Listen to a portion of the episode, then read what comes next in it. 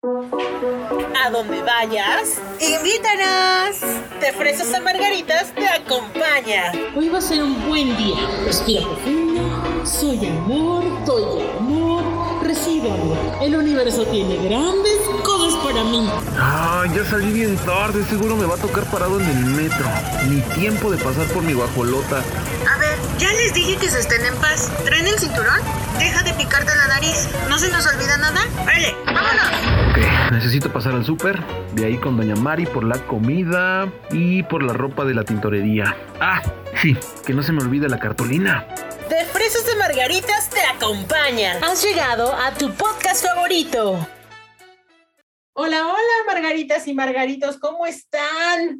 Un jueves más, un jueves ya medio. Estamos entre lluvias y calores y aires y contingencia ambiental en la Ciudad de México, pero bueno, esperemos que todo vaya tomando su camino, que todo se vaya acomodando, pero hoy es un jueves como que medio locochón, como caótico, Caótico. ¿no? Como caótico, pero no sé, ya la escucharon en los micrófonos, pero primero me voy a presentar yo porque la vez pasada me equivoqué, así es que mi nombre es Vicky Zúñiga y estoy muy contenta de estar compartiendo micrófonos con Susu de la Parra. ¿Cómo estás, Susu? Oli, pues bien, aquí igual con ¿De caótica? de caótica en la ciudad y en el Edomex y, Ay, y en la CDMX y todo, todo el caos, y en los confines de la Tierra. pero vibrando bonito. Ah, eso sí, recuerden. Altas frecuencias, buenas vibras. Pero sí, en eso andamos. En esos andamos. Pues es que cuando hay contingencia ambiental, como que, como que no sabemos qué hacer. Mm, Como, sí, como que algo... Algo pasa, ¿no? Y luego se empieza a llover, peor, porque peor. entonces como que parece que se nos olvida cómo manejar. Y entonces la ciudad se pone totalmente caótica. Así es que, pues hoy para, para aligerarles el tránsito, ¿O no? ¿o no? tenemos un programa muy, muy divertido. Ay, si no, teníamos un programa muy, muy Informativo. informativo que esperamos les sea de mucha ayuda a todos ustedes. ¿De qué vamos a hablar hoy, Susu? Hoy el tema es... eh, ¿Con qué chocaste, Dulce? Yo no choqué, me chocaron. ¿Me chocó? Pues un carro. ¿Y qué tipo de carro era? No tengo idea, me chocaron. Yo no choqué. yo no choqué, me chocaron. Y, y el día de hoy traemos un invitadazo Invitadazo experto. Que nos va a explicar el, el paso 1, 2, 3, El 4, qué, cómo y 80 cuándo. de qué hacer cuando yo no choqué, Me chocaron. me chocaron. Sí, está con nosotros Federico Sordo Álvarez. Él es experto, experto en el tema del ramo de seguros y siniestros de automóvil. Tiene 25 años de experiencia, más de 25 años de experiencia. Ha estado en compañías como GNP, Seguros El Águila, Banorte. Bueno, yo desde cuando quería platicar con él porque a mí él como amigo me dio muchos consejos que seguramente él ya ni se acuerda o no tiene presentes, pero para mí fueron consejos muy inteligentes de cómo manejar o de cómo estar atento cuando estás manejando, ¿no? Así es que Fede, muchísimas gracias por, por aceptar nuestra invitación a De Fresas a Margaritas. Ah, muchas gracias por la invitación y pues eh, muchas eh, felicidades por tu podcast. Eh, se me hace muy interesante que aborden temas importantes que son de utilidad diaria y obviamente pues uno de ellos es este que, que están tocando de yo no chequé, me chocaron, que pues se oye chusco, pero en la vida real es eh, el diario vivir para todos los que conducimos. Sí, ¿cuántas veces has escuchado esa frase? Uf, en 25 años ya sabrás cuántas veces lo he oído. Se Porque aparte- Exacto, parece broma, pero, pero muchos, o sea, es como es que yo no choqué, o sea, a mí me pegaron, ¿no? Sí, Sí, sí es un tema que pues normalmente la mayoría de los conductores eh, al momento de que tienen un percance pues es muy difícil que uno pueda eh, tomar la decisión de que chin yo la regué. Normalmente siempre le queremos echar la culpa al otro. eh, siendo que ahí es donde, te- donde entran los expertos y tienen que pues aquilatar y ver realmente si tú eres responsable del accidente o la otra parte que te aparentemente te chocó. Porque puede ser que no hay, sí, te chocaron, pero tú te le atravesaste, sí. por ejemplo. Entonces, sí te chocaron, pero tú te le atravesaste. Sí, y a como veces eso, es, pues hay, es como la imprudencia de un conductor eh, repercute en el choque de otro, ¿no?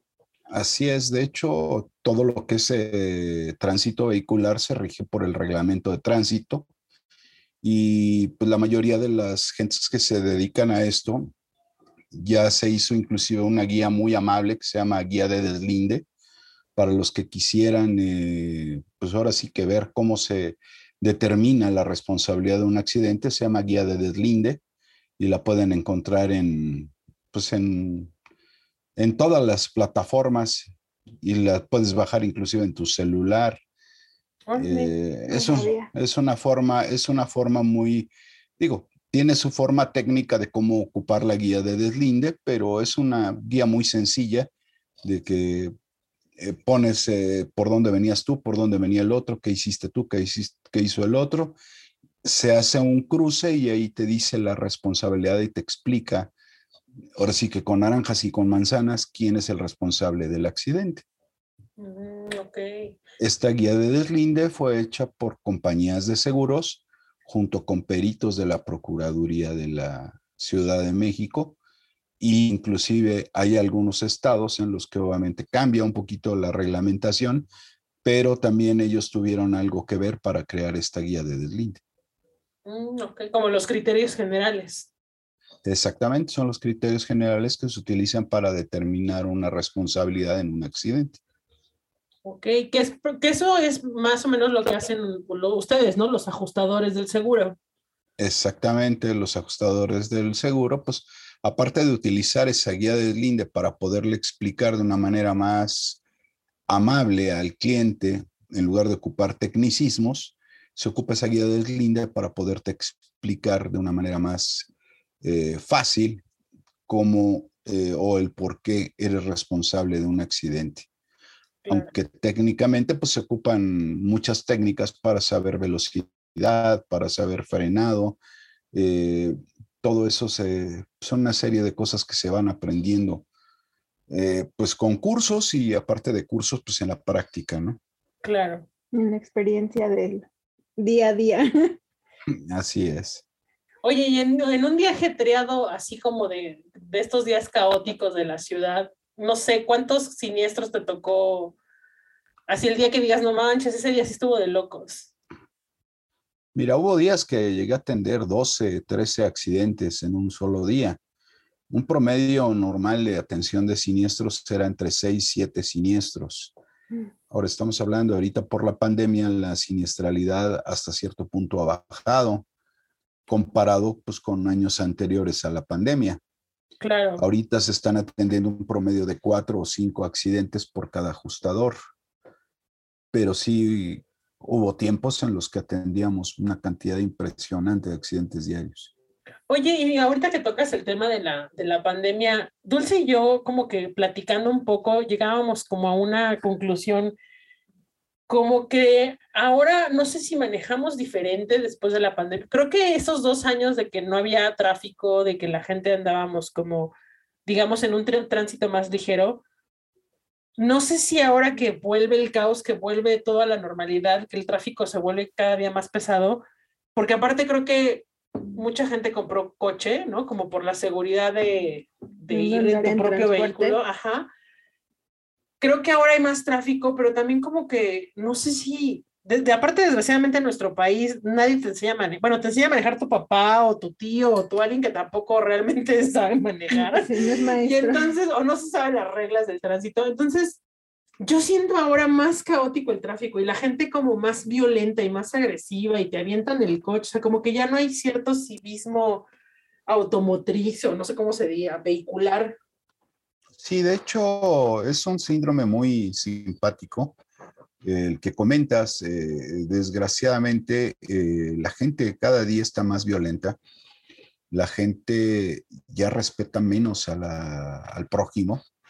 Y eso pues es nivel de educación y nivel de cultura. Desgraciadamente, no nada más te pasa en, se ve muy reflejado en la cuestión de tránsito vehicular, pero en el diario vivir tú te toparás que hablas con una persona en atención a clientes o en cualquier otro rubro y la gente se pone muy violenta, ya no es lo mismo que antes. Obviamente, precisamente es eh, por esa violencia. Antes no pasaba de que te retaran a golpes, ahora te sacan armas, te sacan, ahora sí que se pone muy, muy complicado. Hoy en día ya la gente no tiene respeto por el prójimo. Pero eso sí ha impactado en, en los números de incidentes, de percances. No, de hecho, no, eso no ha afectado. Lo que realmente te afecta es el, tiempo que te lleva a resolver un percance.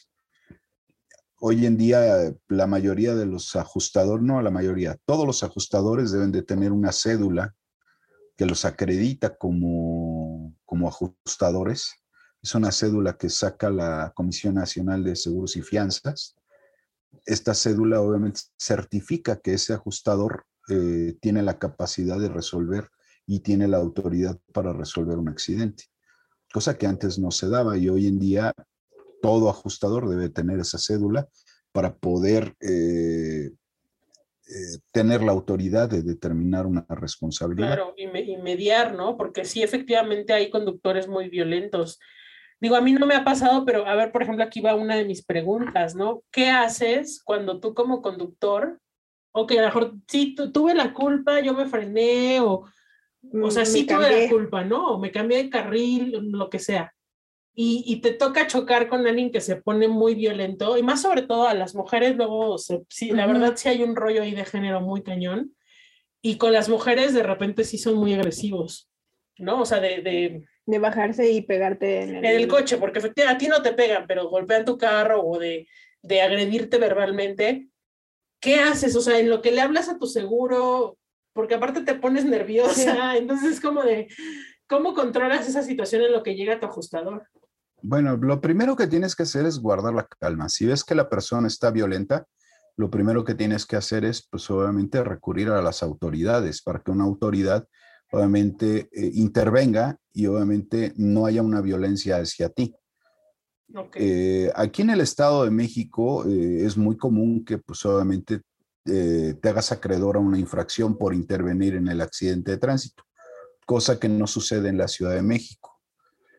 Pero es preferible que pagues una infracción en el Estado de México por haber tenido un percance a que eh, obviamente te arriesgues a, tener una escena mucho más complicada, ¿no? Eh, ahora sí hay... infraccionan por, como por obstaculizar el tránsito o cómo? Así es, te, infraccionan por haber intervenido en un accidente de tránsito por falta de precaución al conducir. Tampoco lo sabía. No sabía eso. Eh, sí hay una infracción. las nuevas legislaciones en algunas ocasiones obviamente condonan esas infracciones, pero no siempre. En la Ciudad de México no existe esa infracción.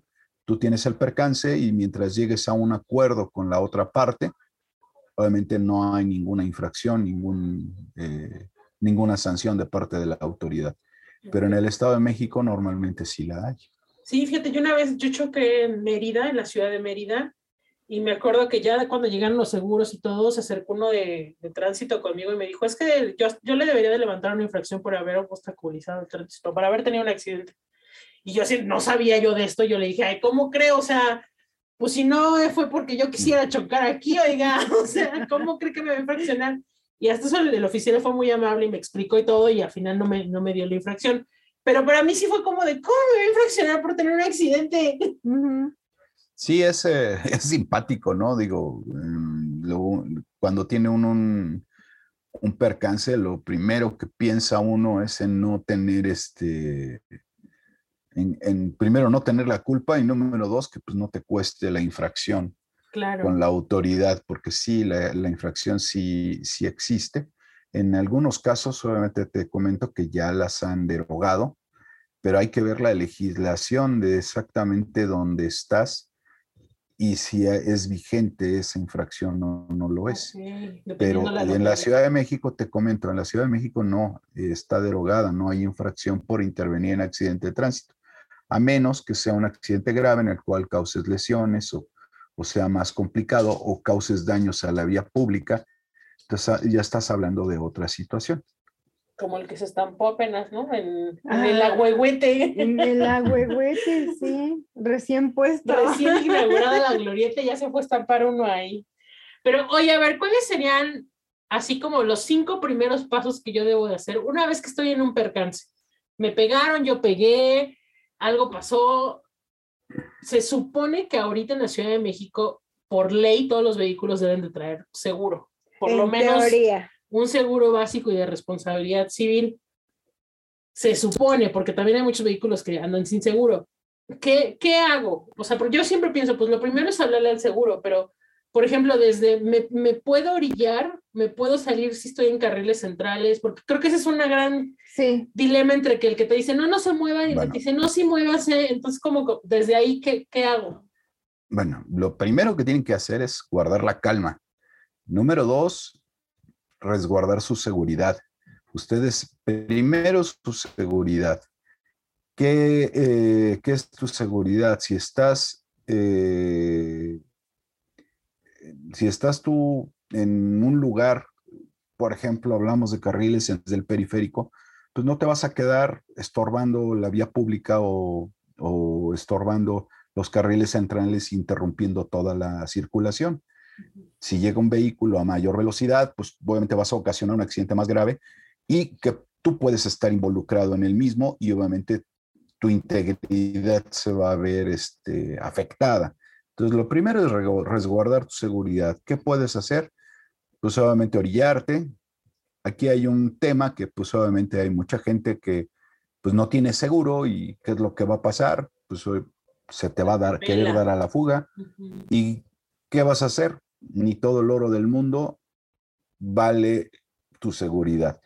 No, te, no lo sigas, no lo corretees. Si se te da la fuga, se te dio la fuga y pues tan tan sabes que te va a costar, sabes que te va a costar un deducible, pero a fin de cuentas tu seguridad es primero. Ok. Si se te pone violento y se quiere ir, pues ahora sí que, ¿qué vas a hacer? No lo vas a detener, no eres autoridad. Hay que recurrir a las autoridades, que las autoridades te apoyen, pero si no te queda de otra, pues es, eh, no te estoy diciendo déjalo ir, pero tampoco te puedes poner en el plan de no te dejo ir y te pongo, me pongo enfrente.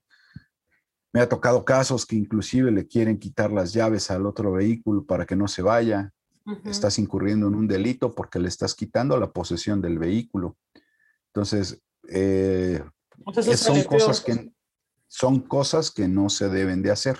Ok. Entonces es orillarse, guardar tu seguridad, evitar la violencia. Señor, me da pena que hayamos tenido este percance. Mi vehículo tiene seguro. Permítame, le voy a hablar a mi seguro. O señorita, le voy a hablar a mi seguro. Si tiene usted seguro, háblele a su seguro y que se arreglen entre seguros si no, no entramos en mayor tema Claro. Este, yo lo que recomiendo es que pues lo primero que debes de preguntar antes de ver si tiene seguro o no tiene seguro es, señor, usted se encuentra bien, sus familiares se encuentran bien, ver que no haya eh, lesiones, porque si hay lesiones, lo primero que hay que hacer es llamar, antes de llamar a seguro, llamar a lo que sea, lo primero es que hay que llamar es un cuerpo de emergencia para que obviamente atiendan a la persona que esté lesionada o lastimada. Ok. Sí tiene sus complicaciones, ya un accidente con lesiones tiene muchas complicaciones, pero lo principal es resguardar tu seguridad y ver el, que todo mundo esté bien. Ya después de eso, entonces sí, procedes, como ya estás más calmada, ya llamas al seguro, le explicas cuáles son las, eh, qué es lo que pasó, cómo venías manejando, en fin, todo ese rollo para que obviamente lleguen a auxiliarte las gentes del seguro. Pero lo recomendable sí es orillarse. Lo que no te, lo que dicen que no te debes de mover del lugar es no te debes de mover de que no te vayas a tu casa o no te vayas 20 kilómetros del lugar del accidente, sino pues tuviste aquí el accidente, pues me orillo, hago la menos bola posible y ahí que nos atiendan. Más no es que, oiga, este, ¿qué le parece? Nos vamos a mi casa y ahí nos arreglamos. No, eso no se, eso sí no se vale. Ok. Te puedes orillar para obviamente arreglar el asunto, pero no te puedes ir a tu casa ni a tu trabajo. Oiga, es que tengo una junta bien importante y me voy. no, eh, ¿sabe qué? Vamos a esperar que lleguen los seguros, pues hable para cancelar su junta o lo que tenga que hacer. Tenemos que esperar que lleguen los seguros y que los seguros se, se- sean los que se arreglen, ¿no? Lleguen, a- lleguen al arreglo. Paso número dos, nunca aceptes este, ah, no, ya está el número tres. Nunca aceptes ninguna responsabilidad ni le digas, oiga, este, fíjese que me la regué, ahorita viene mi seguro y le paga. Eso no lo debes de hacer. Para eso tienes un experto que va a llegar y va a determinar la responsabilidad. Tú te puedes sentir moralmente responsable del accidente y sin embargo, técnicamente no eres responsable. Entonces, si tú ya empiezas a hacer, un compromiso de un pago de tu compañía hacia la otra parte, empiezan los problemas. Entonces, lo mejor es no llegar a ningún arreglo. No llegar a ningún arreglo me refiero a que no aceptes ninguna responsabilidad, sino, ¿sabe qué? Yo tengo seguro, usted tiene seguro, háblele y que se pongan de acuerdo entre los ajustadores, tan tan, Ok. sin aceptar ni una, oiga, pero que, mire, yo le recomiendo que llegue su seguro, usted le platique cómo ocurrió el accidente a su seguro y yo haré lo mismo con la mía y ya entre los ajustadores se pongan de acuerdo. Sí, porque a veces en el nervio igual y te bajas y dices, ay, perdón, si yo tuve la culpa, es que yo, yo me... ¿no? Y Sí, no me o, o sabe fijé, que no me fijé y entonces... Pero Por eso es que es bien ya- importante, es bien importante como cuando tú te bajas, oiga, se encuentran bien, perdón, me da pena que hayamos tenido este percance, digo, nadie quiere tener un accidente, tiene seguro su vehículo, le hablamos a, a los seguros y que los seguros se arreglen. No estás aceptando ninguna responsabilidad como tal y le estás dando la oportunidad al experto que llegue y haga su trabajo. Claro. Pero si tú le dices, no, no se preocupe, ya, yo tengo seguro, ahorita le hablo y que le paguen. No, eso no, no es lo correcto. Entonces, lo primero es ver la integridad física del- de uno, luego la de los demás, y luego procedemos a, a ver eh, si tiene seguro, llamarle al seguro, no retener documentos, no retener llaves de vehículo, no, eh, ahora sí que no, eh, ahora sí que no forzar que las gentes se- vayan. ¿Por qué? Porque eso es lo que te puede ocasionar, pues obviamente, problemas mayores. Claro, claro. Sí, fíjate que estaba yo platicando con unos amigos en la semana y nos eh, contaba alguno, ¿no? Que, que pues desgraciadamente también aquí en México ya se da el que como que te chocan a propósito para, Los montachoques. para, ajá, los montachoques, ¿no? Para bajarte una lana. Y entonces me decía un, amigo, es que yo la, ah, porque ya es la segunda vez que le pasa, ¿no? Y justo en la misma zona. Entonces llegaban a, ese, a esa conclusión de que es gente que pues ya está así, que hace eso como negocio, ¿no? Y entonces él me decía, es que la primera vez yo no me había dado cuenta que mi seguro estaba vencido y entonces sí les tuve que dar, que les bajaron seis mil pesos por el golpe. Entonces yo me acuerdo mucho que en alguna plática tu Fede nos decías, es que nunca, este, ni acepten dinero por el golpe, ni den, o sea, si tú tienes seguro o, esa, o el otro vehículo tiene seguro, no entren como en ese tema de, pues de negociar entre particulares, ¿no? A menos que seas un experto y sepas lo que vale tu daño. Claro, pero Pero- también tú cómo sabes cuánto vale tu golpe, ¿no? Exactamente, tú le puedes aceptar 5 mil pesos y se te hace mucho dinero y el daño realmente vale 30 mil. Ujú. Entonces, eh, digo, pues, si te están ofreciendo 5 es por algo, porque a lo mejor el sí conoce y sabe que te causa un daño mucho mayor. Claro. Entonces, e- es muy difícil que te- alguien te vaya a ofrecer dinero así, ay, pues te ofrezco 5. O tú cómo vas a evaluar el daño si no, no eres experto en, en Claro. evaluar un daño.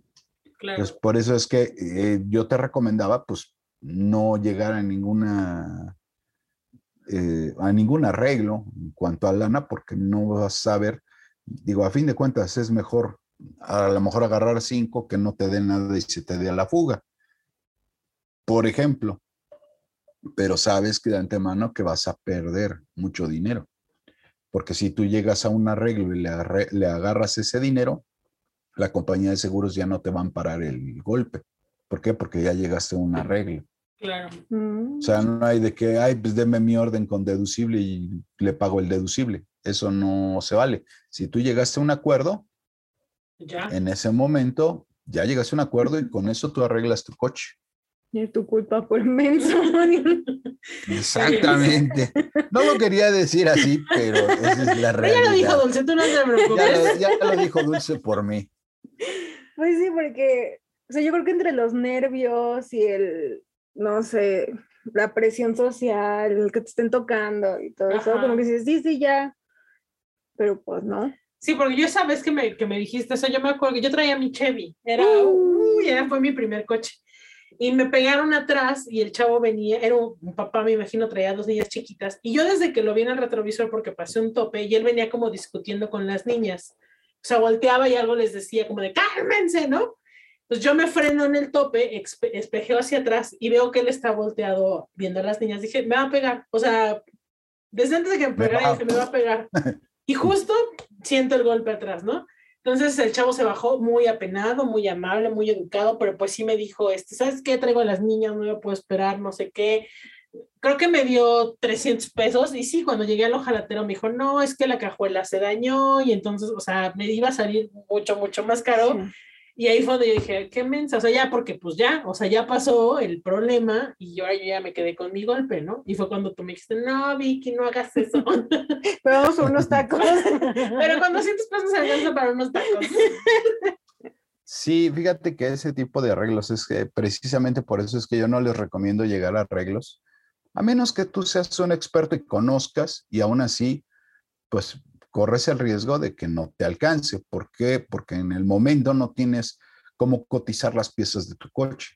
Claro. Tú te, tú te das una idea de cuánto te cuesta una pieza de una cosa u otra, pero el precio real no lo sabes hasta que no lo co- cotizas. Y el momento que cotizas es cuando realmente te das cuenta cuánto cuesta. No, A mí me ha pasado. Es esta la- pieza.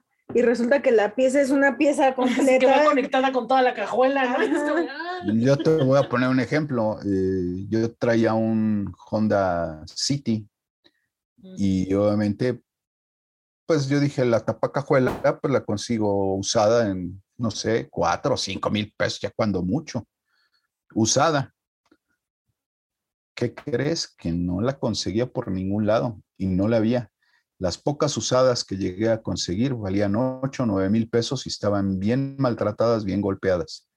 Y nueva valía 19 mil pesos, por ponerte un ejemplo. Y yo soy una persona que pues me jacto de conocer. Claro. Y obviamente me pasó.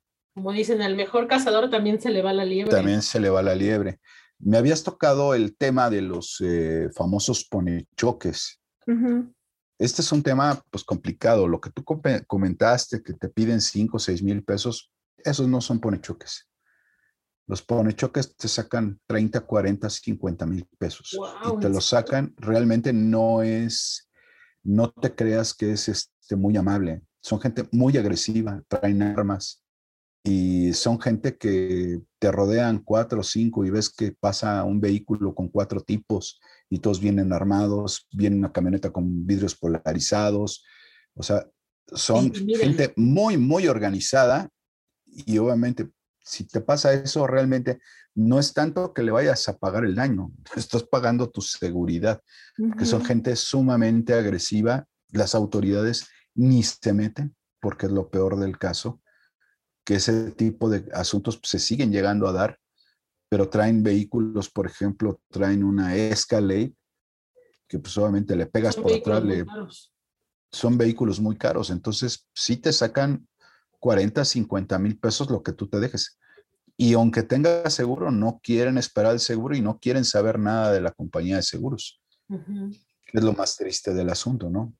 Pero a punta de pistola te dicen o me pagas o me pagas. Realmente no son ponechoques, son asaltantes. Son asaltantes, sí, claro, a- por supuesto. cual, cual viles delincuentes, ¿no?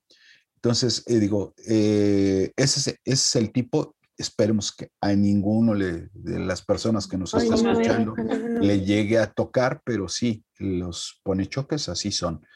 Eh, por golpecitos de 5 o 6 mil pesos, normalmente, a lo mejor son gente que pues eh, lucra con ese tipo de cosas, pero no son los famosos ponechoques. Los ponechoques sí son en serie. Eso sí, van Eh, a todo. sí. cual viles delincuentes, porque digo, te digo que son 8 o 10 gentes organizadas, tienen autoridades compradas, O sea, tienen todo el show, pero, pero bien, bien armado. Bien montado. Sí, sí, sí, sí, sí, sí, eso es cierto. Sí, me decían, es que vienen como carros de repente, este, empieza a llegar gente como de, sí, yo vi, y este, y te empiezan a, o sí, literal, te empiezan a rodear, te empiezan a como a presionar, a intimidar, y entonces de repente ya estás tú en medio de 20 personas que te están señalando como, como el que tuvo la culpa, ¿no? No, deja de eso. Son gente que viene armada y te amenazan con armas y te dan coscorrones con el arma y, y págame y me pagas y no, que no, tu seguro, no, yo no quiero saber nada con tu seguro, tú me pagas. Y así se ponen en ese plan. Ay, no, qué Pues- miedo. Ay, sí, ay, no, Qué qué miedo. miedo. Por eso hay que estar muy atentos al manejar, porque tú no, tú no, yo te, cuando te platicaba de este, tú- tú- tú- tú, te platicaba de este tema y te preguntaba, oye, Fede, y, o sea, ¿cuáles son los motivos por los que la gente más eh, tiene más incidentes de tránsito? Y, y tú me contestaste, pues, los dispositivos móviles, ¿no? Así es. Una de, de la, digo, la causa real de, un accidente vial son las distracciones. El no estar atento al frente del vehículo. Principal motivo, por los celulares, los dispositivos móviles. Ese es el primero. Pero para los que fuman, el agacharse a prender un cigarro, para eh, ahora sí que las que se van maquillando en el coche, aunque la mujer tiene esas grandes aptitudes de hacer 30 cosas a la vez, no van con la atención al 100% de lo que van haciendo, que es manejando. Claro. Entonces, eh, el quitar la atención al 100% de venir conduciendo un vehículo automotor es un riesgo y es un riesgo muy alto. Y la mayoría de los accidentes por eso se dan, por Por- una distracción. Llámale celular, llámale que se van pintando, o que se van tomando el café, que se van prendiendo un cigarrito, N y mil cosas. Sí, es que Obviamente, es lo peligroso de manejar, ¿no? Porque a veces, pues ya lo haces tan mecánicamente, tan, tan en automático, vas manejando tan en automático, que pues es muy fácil distraerte. Yo a veces hasta cambiándole al radio, o sea, que de repente bajas la vista y ya cuando volteo digo, ay, güey, ya se frenó el de adelante, ¿no? O sea, O sea, ¿de dónde salió? ajá, o este que se cruzó la calle de la bici ni lo vi, ¿no? O sea, o la moto que te pasa Las así que nada más las oyes, este, y dices, ay, casi me lo llevo, ¿no? Y todo por voltear a ver la hora, ahí sí, casi, casi en el relojito de ahí. Sí, precisamente digo, obviamente la distracción de un teléfono móvil, un dispositivo móvil, textear, mensajear, obviamente pues es mortal porque quitas muchísimo la atención del frente. Realmente se te va el tiempo en el mensaje o leer el mensaje. Tú crees que no le distraes, pero tú sabes cuántos metros a 80 kilómetros por hora, cuántos metros camina un vehículo un segundo. Si empiezas a hacer tus cuentas, pues obviamente eso te causa el accidente. Digo, por eso hablamos tanto de los dispositivos móviles, pero realmente no nada más los dispositivos móviles. Cualquier distracción, cualquiera, cualquiera que sea en el vehículo, te ocasiona un accidente. Principalmente, pues los dispositivos móviles con los textos. Por eso yo odio los mensajes. No, ya hasta van haciendo en vivos y todo. Sí, de verdad yo me pongo muy nerviosa. Yo cuando veo estos TikTok, estos videos de gente que va manejando y va grabando su TikTok, te juro que me pongo muy nerviosa. Es como de, ay, este no vaya a chocar, ahí no vaya a chocar, no, ahí no vaya a chocar, porque, o sea, digo, ¿cómo pueden ir grabando un video cuando, o sea, traen el teléfono en la mano, vienen manejando y aparte vienen pues viendo hacia el teléfono, porque no están viendo hacia el frente, están viendo el teléfono? Sí está muy cañón. O sea, a mí sí me pone muy de nervios eso. Sí, mm, digo, eso, eso son cosas que no se deben de hacer definitivamente. ¿Por qué? Porque te ocasionan un accidente y todo accidente pues te cuesta dinero. Llámale que no tuviste tú la culpa, pues no, no la tuviste, pero a fin de cuentas, ¿cuánto tiempo te vas a quedar sin coche mientras lo reparan? Aparte. Exacto, por lo menos ya hay que verlo así, ¿no? De- Sí. por lo menos me voy a poner atención para no quedarme tres Sin meses sin coche. coche. Sí, correcto. Y bueno, entonces con esto las distracciones ahorita que, que Vicky mencionaba los, las motos, yo creo que sí, no quiero generalizar y no quiero sonar Este, Satanizar a los motociclistas, porque aparte los cuidamos, somos muy cuidadosos. Sí, yo sí trato de cuidarlos, la verdad es que sí, les doy su espacio, si veo que van rebasando me fijo y todo, pero de verdad es que hay momentos en los que Están no los ciego, ves Sí. o te salen de una calle sin fijarse o vienen cuatro personas en una moto o, o sea, siento que sí, las motos sí traen ahí. Las motos tienen, sí, tienen que sujetarse al reglamento de tránsito también, ¿no, Fede? Por O sea, supuesto. no es que tengan un reglamento diferente al de los... No, el reglamento de tránsito eh, tiene incluido hasta los peatones, ciclistas, motociclistas, vehículos, camiones, todos, todos tenemos reglas que tenemos que seguir. Una de las reglas que deben de seguir todos los motociclistas es que no deben de manejar entre carriles. Y que no todos sucede, que eso es... que no sí, sucede. Es rarísimo. si pasa un accidente, obviamente, ¿quién va a ser el responsable? Pues el que vaya manejando entre carriles. En el momento que tú determinas una responsabilidad, el problema es que él puede decir, yo, venía en mi carril. ¿Y cómo puedes determinar tú quién invadió el carril de quién? Nosotros sabemos que las motos siempre andan entre carriles, pero no por eso podemos juzgarlo. Y si no hay una huella en el pavimento al momento del accidente que te diga por dónde venía el motociclista, es muy difícil determinar un cambio de carril. Entonces, en un accidente de esos, pues lo más probable es que vaya a quedarse cada quien con su daño, porque tú puedes decir, yo vengo en mi carril, pero si el de la moto dice, yo vengo en mi carril, pues si los dos vienen en su carril, no chocan, ¿estás de acuerdo? sí. Pero pues así es la gente, que luego la gente no reconoce eh, este tipo de cosas y son del tipo de siniestros que se complican. Claro. Porque aparte la verdad es que sí me ha tocado también ser testigo de cómo los ciclistas, o sea, choca uno, llegan cuatro, pero aparte los cuatro tapan sus placas. De los motociclistas. Ajá. O sea, los motociclistas tienen un siniestro y inmediatamente tapan sus placas. Sí, porque aparte tienen como un código de motociclistas, ¿no? O sea, como que hasta eso entre ellos sí se apoyan O sea, eso mucho está y chido. Tratan de auxiliarse cuando hay alguno, ahora sí que cuando hay un hombre caído, ¿no? Se auxilian entre ellos y eso está padre porque hay cierta Hermandad. hermandad entre ellos, pero a veces es como los taxistas, o sea, chocas con un taxista y es como que dices, ya, o sea, ya me Ya valió. aquí 20 taxis alrededor, ¿no? Pero, pero creo que a eso te refieres, ¿no? A veces Ajá. también los motociclistas, en ese afán de ayudarse y de protegerse, se complica muchísimo el siniestro. Exactamente, esa es una de las razones, por eso es que, por ejemplo, cuando te toca con un motociclista o te toca con un taxista, pues tienes que recurrir a la autoridad para que tú tengas a alguien quien te pueda apoyar, cuando menos que sea neutro y obviamente no permita que las demás gentes se metan Ujú. en lo que llega a tu seguro. Y así como ellos traen su camarita, ¿crees que es recomendable poner una cámara en, en el auto? ¿Sirve como Es- evidencia sí. o algo así?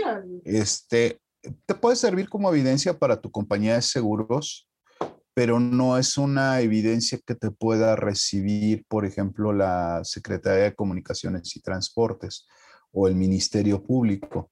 Para eso tendría que girarse una, una orden y ver la veracidad realmente de tu, de, de- de la procedencia de tu video. Entonces es, es muy complicado eh, presentar una- un tipo de evidencia de ese tipo. Sí te sirve porque pues puedes desmentir a la otra persona. Tú dices que venías por tu carril y mira, yo tengo un video que dice lo contrario y a lo mejor tú lo desmientes en ese momento, lo desenmascaras, pero ante la autoridad no te sirve. Te sirve para desenmascararlo. Ok. Oye, ¿y las motos Pero- también están sujetas al seguro? O sea, ¿tienen que traer seguro los motociclistas? Sí. En estricta teoría, sí. También deberían de traer casco. en estricta teoría, sí. También deberían de traer casco, no deberían de venir más de dos personas, no deberían de andar entre carriles, no deberían de subirse a las banquetas. No deberían de pasarse los saltos. O sea, es Sí. impresionante el número de motociclistas y ciclistas también me ha tocado ver muchos en la Ciudad de México que se pasan los saltos así. Les vale, porque, eh, o sea, en TikTok hay muchos videos de, de ciclistas y motociclistas que como dicen, es que como tengo preferencia, Ajá, me Eh, paso. ah, pero, o sea, sí tienes preferencia, pero tienes que respetar, respetar el reglamento, porque también Sí. muchos motociclistas y ciclistas también me ha tocado ver que vienen en sentido contrario del, del sentido Sí. vehicular de la calle. Y se supone que eso también en el reglamento, tanto del ciclista como del, de los motociclistas, dice que tienes que ir en el sentido de la calle. Sí, mira, hay una, hay una pirámide, de, se puede decir que de, Prioridades, nivel- ¿no? de nivel de responsabilidad. Y obviamente eh, el peatón es el más desvalido y obviamente el que tiene menos responsabilidad en un accidente. Pero aún así, si el peatón se atraviesa un viaducto eh, abajo de un paso peatonal, pues es una vía rápida y no tiene que estar nada haciendo ahí el peatón. Es completamente responsable el peatón. Pero eh, si, por ejemplo, en un cruce, si eh, está cruzando el peatón por el paso peatonal y tú lo atropellas, pues obviamente, ¿quién crees que va a ser el responsable? Claro. Normalmente vas a salir tú como conductor responsable. Igual si te pasa con un ciclista, con un motociclista, porque así va la pirámide. Es peatón, ciclista, motociclista, vehículo automotor, camiones, tractocamiones y todo lo demás. Pero así, en, dependiendo del tamaño, va subiendo el escalafón. Ajá. Pero no quiere decir que un camión sea responsable de un accidente porque nada más por ser un camión. Claro. Nada más porque es el vehículo más grande o pesado, ¿no? Exactamente. Sí tienen más responsabilidad por el tipo de vehículo que, que vienen circulando, pero no quiere decir que sean responsables. Si tú rebasas por la derecha y te le metes adelante el camión y el del camión no te ve y te pega, no choqué, me chocaron. Pues tú eres responsable, ¿por qué? Porque te le metiste al camión. Porque Claro. no debe rebasar por la derecha. Exactamente. Ni por la derecha ni por la izquierda. Si tú te le metes un camión y el camión te pega, la responsabilidad va a ser tuya por haberte le metido al camión. Es que me aventó el camión, pues sí, pero no te vio.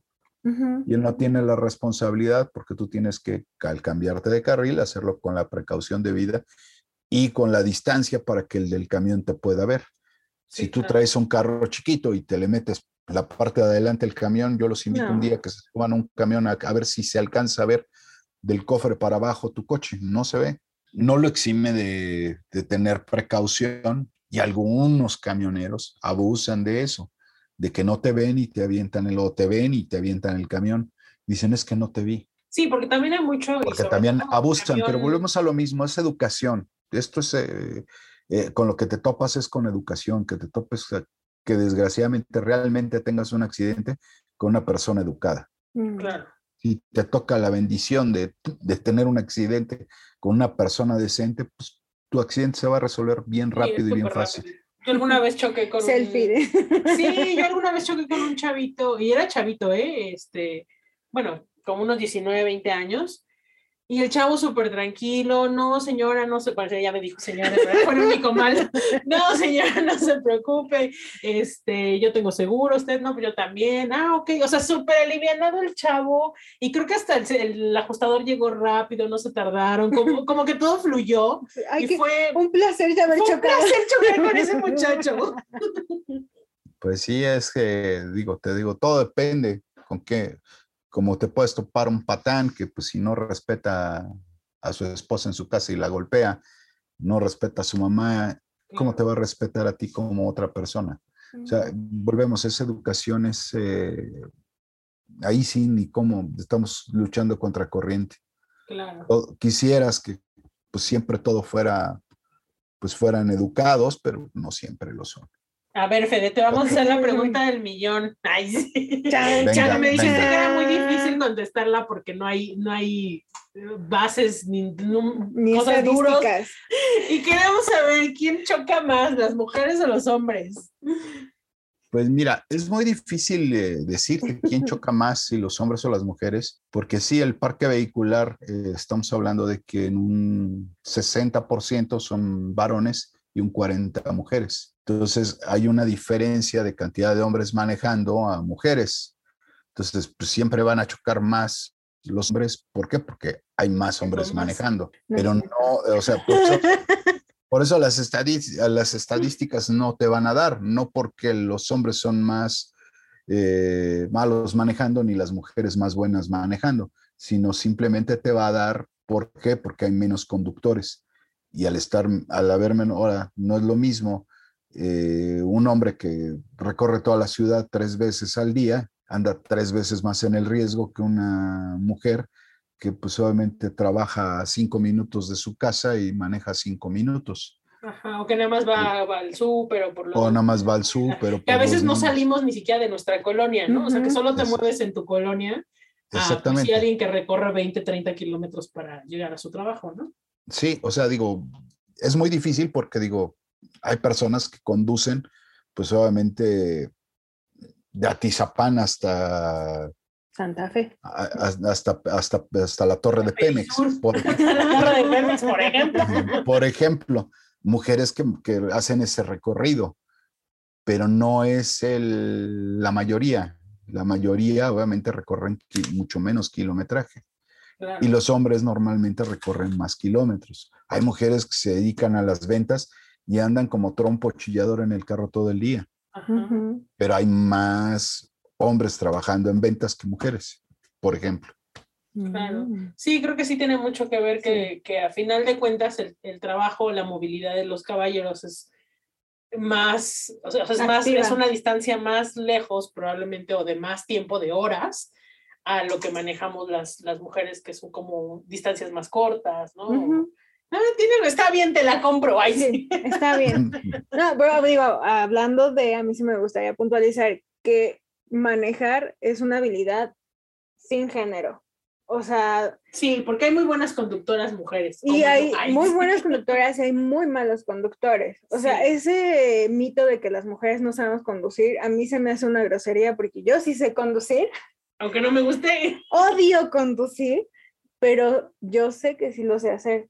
Y de verdad, he, he tomado una mala práctica, que es ir viendo quién me se me mete, quién me toca, quién, o sea, ¿Quién hace, quién comete una como y siempre digo, es hombre, es hombre, es hombre. Y sí me han tocado mujeres, también me han tocado mujeres, pero en, en mi, trans, en mi trayecto sí me han tocado más hombres que cometen infracciones que mujeres. Ningún accidente, gracias a, a Dios, al universo, pero sí ese, es- es- ese estigma que hay de que, Ajá. de que es como, ay, es señora. sí, no, ay, vieja, tenés no que ser". me sé estacionar, pero sé manejar a la perfección y me sé por lo menos las reglas básicas del, del Del reglamento. Sí. Definitivamente es, eh, eh, como tú lo dices, la conducción no, no es sexista.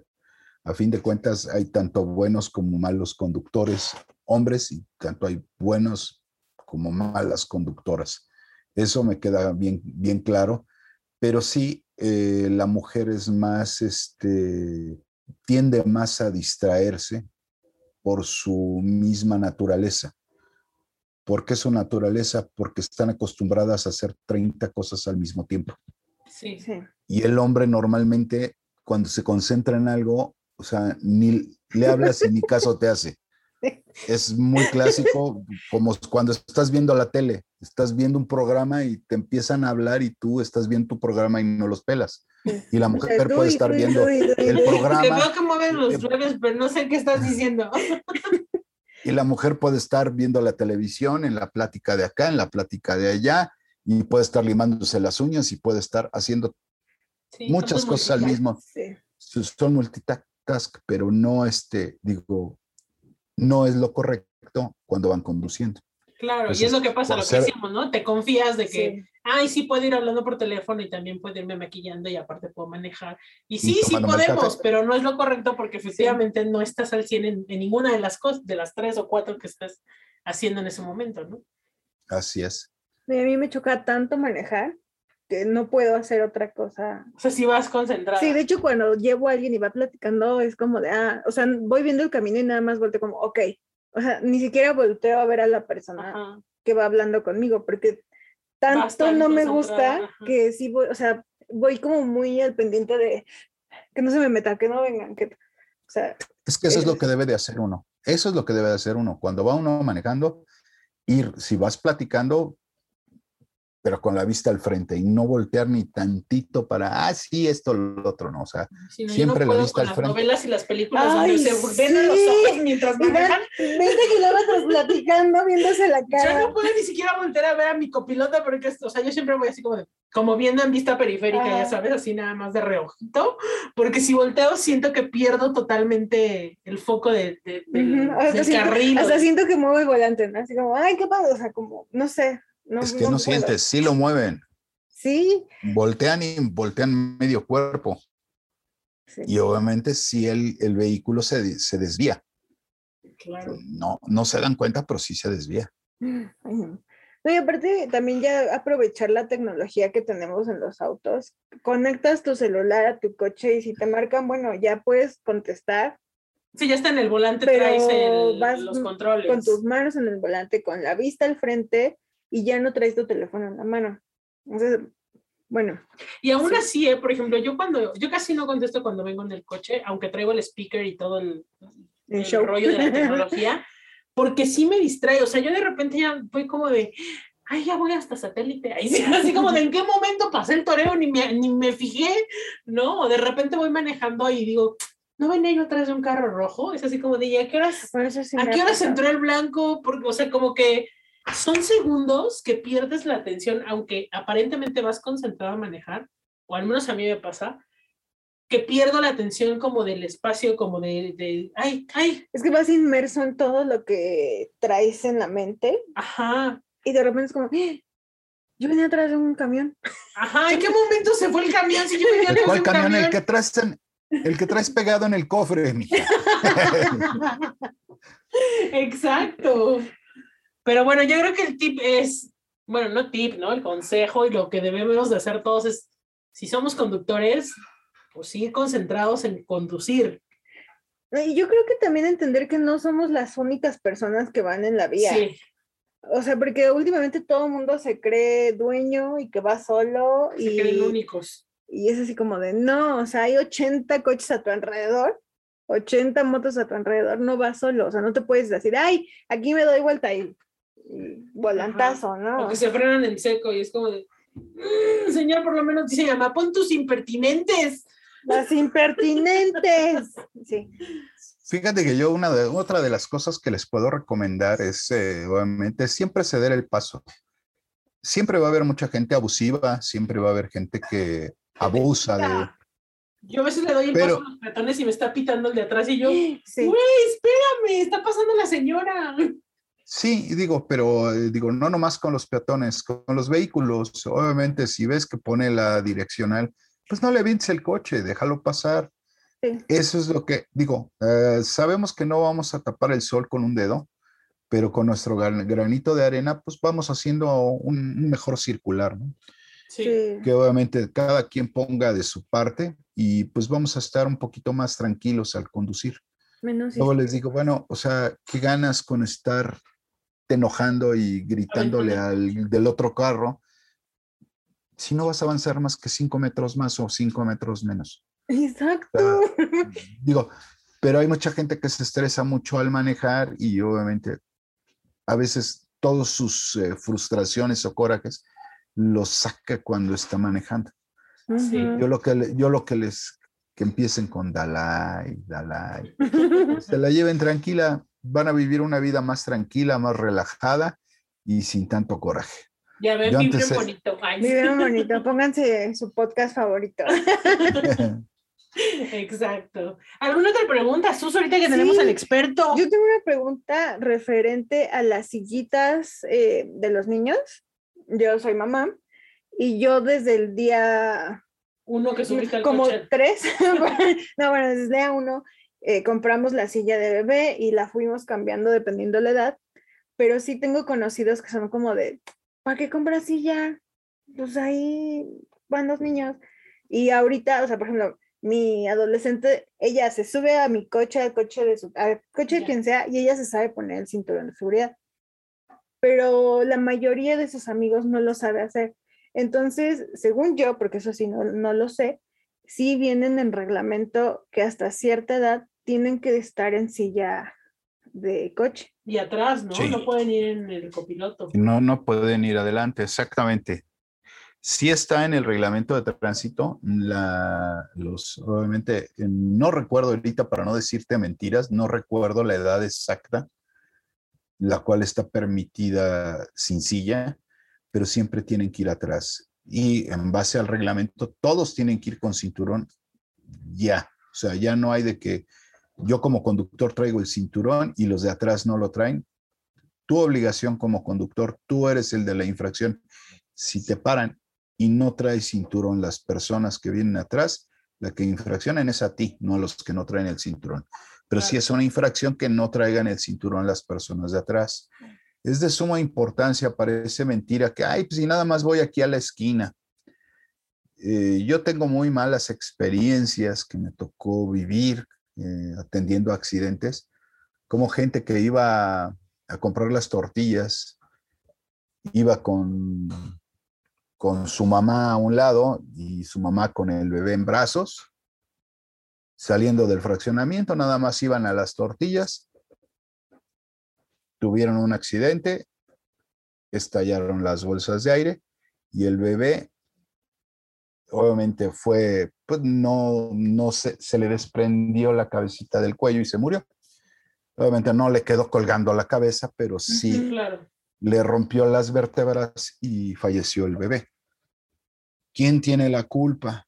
No el que tuvo el accidente, sino la abuelita que traía al bebé en brazos adelante. La abuelita debió haber ido atrás con el bebé y quitámonos de problemas. O el bebé en su silla atrás y nos quitamos de líos. Sí. Papás que permiten que se salgan por las ventanas, Uy, papás que se permiten que se salgan por el quemacocos porque es bien divertido venir en el quemacocos. Porque van como quinceañera. Sí, pero quiero decirte que es un riesgo sumamente alto si llega a haber un accidente en ese momento, porque por eso son accidentes. Claro. No sabes cuándo te va a pasar. Si te llega a pasar en ese momento, estás arriesgando la vida de tu ser querido. Entonces, antes de pensar en un momentito de diversión o de rapidez, ay, si nada más voy por las tortillas. No, de veras, es importantísimo que los niños vayan en la sillita. Súper importante. Digo, y les conté ese del bebé, pero me tocó vivir muchos accidentes similares en los cuales obviamente a lo mejor no fallecían, pero sí quedaban muy mal, muy lesionados o con daños que pues obviamente iban a cargar para toda su vida. ¿Por qué? Por no utilizar la sillita. Ujú. No, y aparte también como conductor eso te distrae. O sea, justo el El choque percance. que yo conté, ¿no? Del señor que los niños venían brincando atrás, en la parte de atrás, y pues el papá por contenerlos, por controlarlos, iba totalmente distraído. Sí, pero él antes de arrancarse lo que debe de haber es cerciorarse que los, todos los chamacos amarrados atrás y se me están quietecitos para que él pueda dedicarse a conducir el vehículo. Sí, entre eso y los que traen, bueno, ent- entre que el que trae al bebé, el que va conduciendo y lo trae, Ay, que es sí. que manejando al bebé, eso me- a mí me pone muy mal. Es Y el que trae al perrito aquí en el pescuezo hacia, hacia la, hacia la ventana, Sí. También son cosas que yo, no- es así como me da mi tica, así como de, no puedo verlo. Mira, todavía el- digo, el- los, a los perritos los llegamos a querer mucho, pero si le llega a pasar algo al perro, pues digo, es un animalito. Pero le llega a pasar a tu hijo, Claro. Entonces ahí es donde tenemos que pensarlo, ¿no? Digo, en cuestión de segundos te pasan los accidentes. Y eso es lo que tenemos que tener muy, muy en cuenta y no permitir que nadie que se suba al vehículo vaya sin cinturón o vaya fuera de su lugar. Si tú traes un niño atrás y lo traes chacaloteando atrás y, y va parado en el asiento y no trae el cinturón, te enfrenas o chocas y el niño va a salir disparado por el cristal. Y nada es igual. Después de un accidente, nada es igual. Todo para enfierros. Pero eso es lo que tienen que tener mucho cuidado, ¿no? Que no deben de andar los niños danzando en el coche. El coche es para transportarse. Cuando se bajen del coche, que chacoten lo que quieran. Pero adentro del coche es para ir sentaditos, aplastaditos y quietecitos. Sí, sí. Y tiene uno que educar a los hijos que así tiene que ser. Exacto. O sea, no dejarlos hacer su santa voluntad dentro del coche. Sí, yo la verdad eso, digo, a Dulce siempre se, le, se lo he reconocido porque desde muy, muy, muy chiquita a mi sobrina le enseñaron eso, ¿no? O sea, de- te sientas y tu cinturón y tienes que ir en tu silla. Y yo veía a otros amigos que tenían hijos de la misma edad y que, que nunca los pudieron controlar para, para el coche y, y- y yo le decía a Dulce, qué bueno, porque para mi sobrina es normal hacer eso, ¿no? O sea, ella no tiene, es que antes sí me dejaban y ahora no. O sea, no, desde muy, muy, muy chiquita, su papá y su mamá fueron muy estrictos con el tema del, del cinturón de seguridad, de la silla.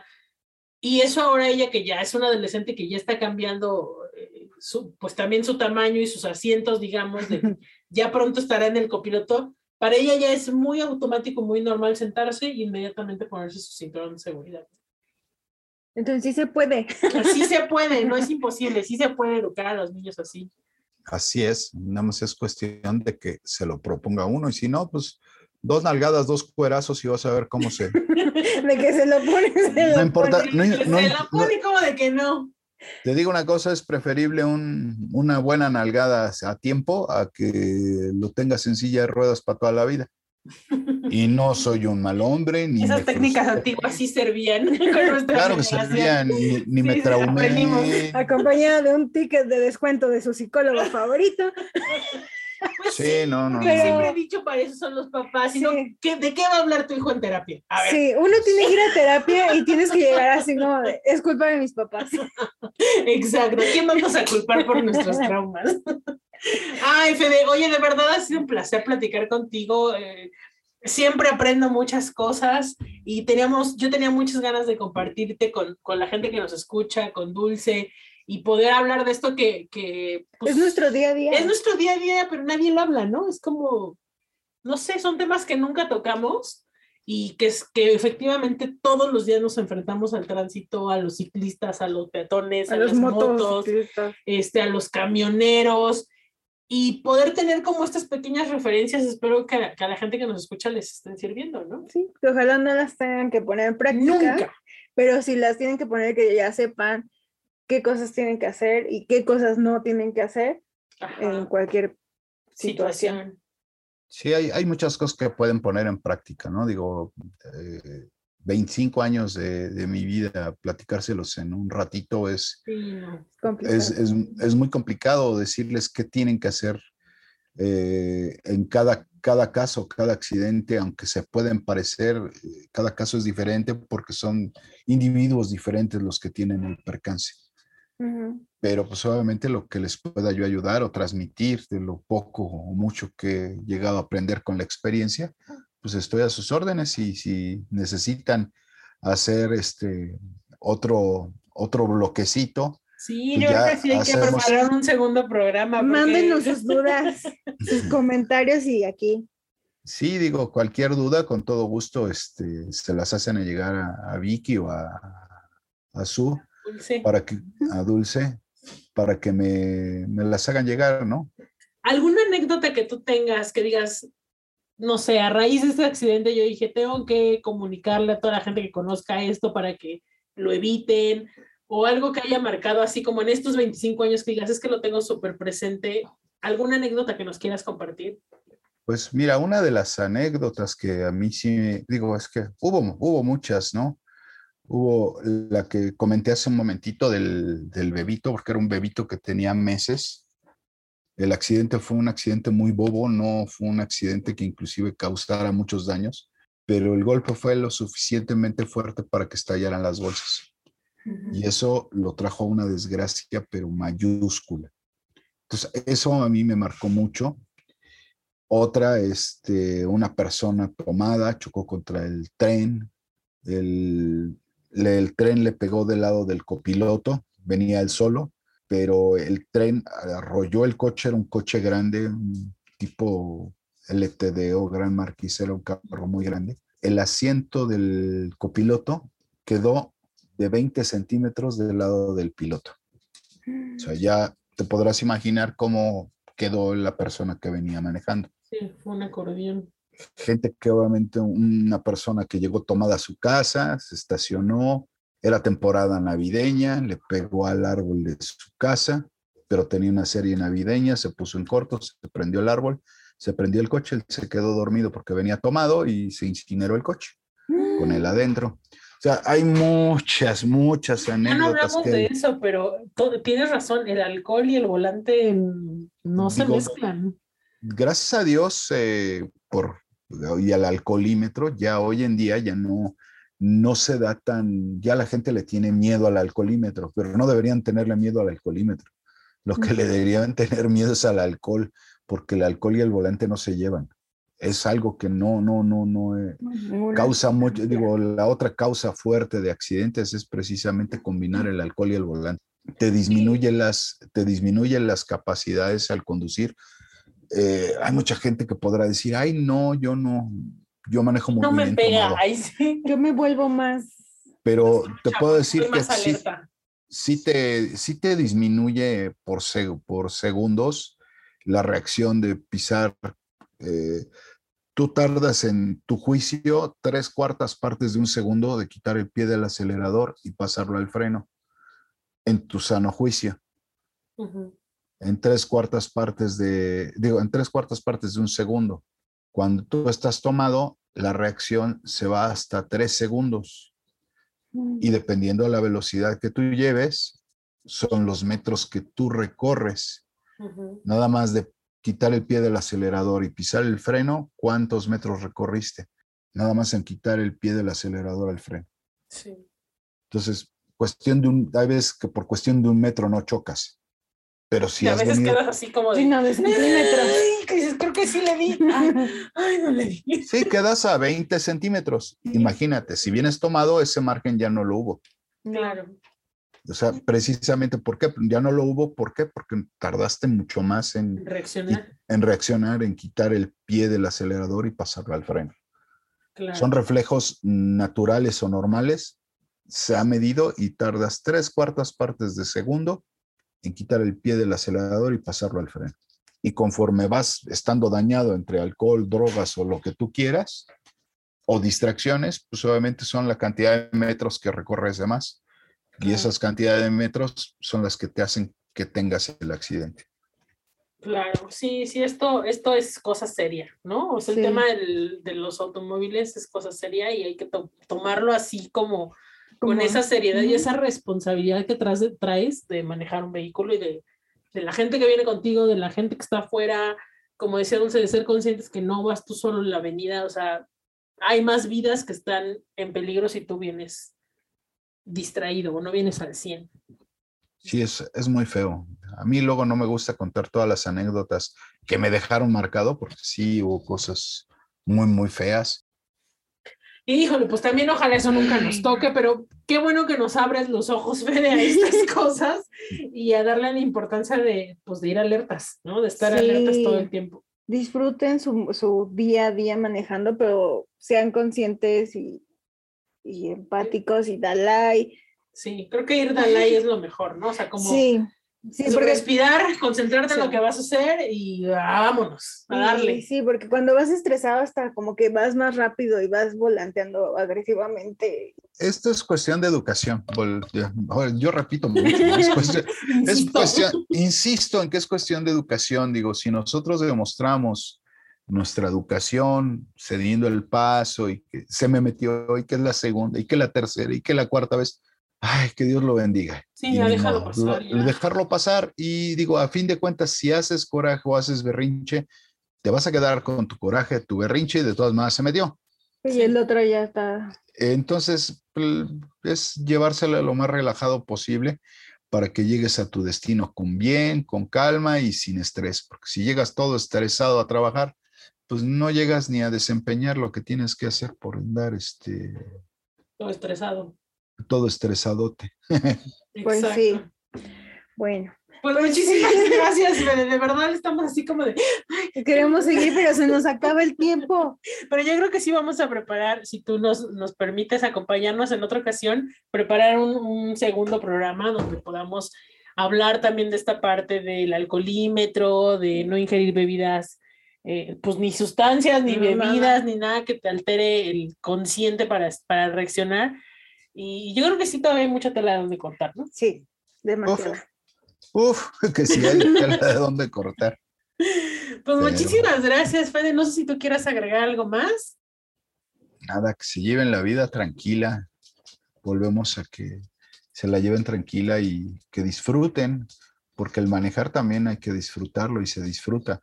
Nada más que mientras tú manejes con calma y dejes pasar a todo mundo, créeme que no vas a tener problemas al conducir. Vas a tener mucho menos accidentes y si vas atento al frente, pues no pasa nada. Ya lo dijo posible- Vicente Fernández, ¿no? Que no hay que llegar primero, Hay que saber hay que llegar. saber llegar. Ok. Pues muy bien, Vicky, muchas gracias por la invitación y gracias por permitirme compartir un poquito de lo que, que conozco de- del tema para, para tus amigos y, y escuchas del podcast. Hombre, muchísimas gracias a ti. Pues Margaritas y Margaritos, espero que este programa les haya sido de mucha utilidad, que lo escuchen varias veces, que aprendamos a, a conducir de una manera cordial, respetuosa, responsable y que disfrutemos nuestro camino, ¿no? Ey. pues nos escuchamos la próxima semana. Muchísimas gracias, Margaritas. Pórtense bien. Pórtense mal, manejen bien. Vayan con, vayan con cuidado. Adiós. Bye bye. Se acabó el tiempo. Estas fresas buscarán otro cóctel para divertirse y perder el estilo sin remordimiento. Si te gustó nuestro podcast, dale like y comparte. Si no, no. ¡Adiós!